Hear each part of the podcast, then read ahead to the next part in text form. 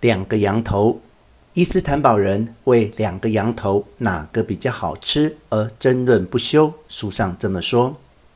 这本书是两位年轻的伊斯坦堡人写的，他们两个人在土耳其的伊斯坦堡经营旅游导览，其中一个非常受欢迎的导览项目是带领观光客以徒步方式品尝伊斯坦堡的街头小吃。这个行程就命名为“伊斯坦堡街头小吃步行导览”。我在网络上读到这则讯息时，心中怦然一动，觉得有机会到伊斯坦堡旅游时，应该试试这个街头导览。但转眼一看网站中的其他资讯，发现他们两人写有一本书，书名叫做《吃在伊斯坦堡：探寻巷弄中的美食》。这对我来说是更好的消息。来到异乡城市，如果有在地人带领寻访街坊美食，当然再好不过。但如果有书本能让我按图索骥、自由选择，不劳烦他人，那就加倍符合我的心意。没想到机会真的来了，朋友相约，几家人一起到伊斯坦堡旅行。我虽然困于繁忙的工作行程与牵肠挂肚的诸多纠结，最后还是在忐忑不安的心情下成行了。朋友都是事业有成的人士，行程的前半段都住在博斯普鲁斯海峡沿岸景观绝佳的豪华旅馆里。探访的也比较多是当地的高级餐厅，只有几次拿着旅外土耳其人的推荐名单，找到显然是在地人才去的大众食堂。其中有一家位于亚洲侧的餐厅，店中有几道正宗地方土菜，让我们直呼过瘾。几天之后，我们共同旅行的几家人各有行程，就分手道别了。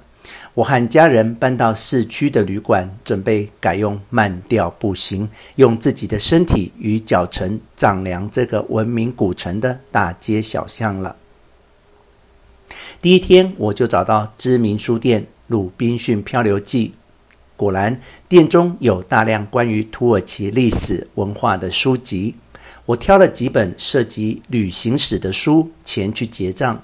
不料，竟在柜台看到魂萦梦系的《吃在伊斯坦堡》一书，急忙也取来一并买单。这本书因此进了行囊。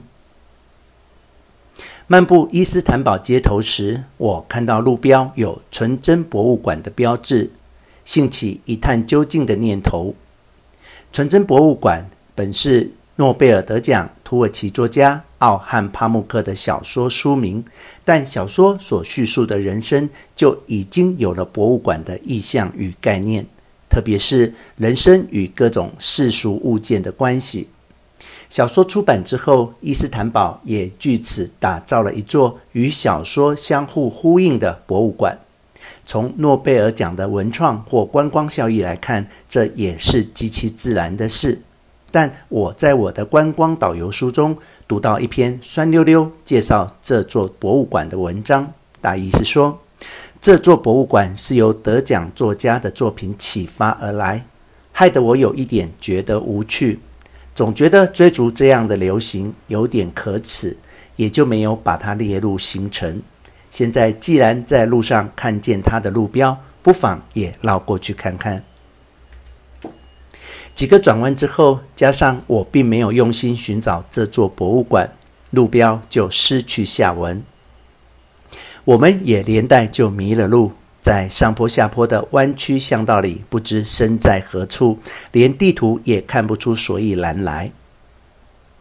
但我们也不特别挂心，我并没有非要找到那家博物馆不可的念头。在小巷里胡乱穿行，常常窥见别人的后院，看到各种寻常百姓的生活，倒也让我感到兴味盎然。我们无意中来到一个巷弄，正巧看到一个饼店，一个面包师傅正用木柄从砖窑里把一大堆冒着白烟的扁饼拿出来。我们正看得起劲，这时店里来了一个包着头巾的老妇人，要买饼。面包师傅和他亲切交谈数据之后，用白纸包起两摞扁饼，大约有二十张或四十张，交给老妇人。这太诱人了。以妇人买饼的数量来看，这显然就是土耳其人的日常主食。而且才刚出炉，我忍不住上前去，比手画脚向听不懂英文的年轻师傅要求买饼。他瞪着眼问了一句：“什么？”我比出一个手指头，只要一张饼。他点点头，从木托盘上拿了一张饼，用一张白纸包起来。再放进一个塑胶袋，嘴里嘟囔说了一句话，应该是价钱吧。我掏了一里拉给他，他转身又找给我三毛钱，所以一个饼是七毛钱，约合台币十元。我们拿着这热腾腾的饼，找到街边一个茶摊子，仿效在地人，叫了两杯土耳其茶，坐下来一面喝茶，一面撕开饼来吃。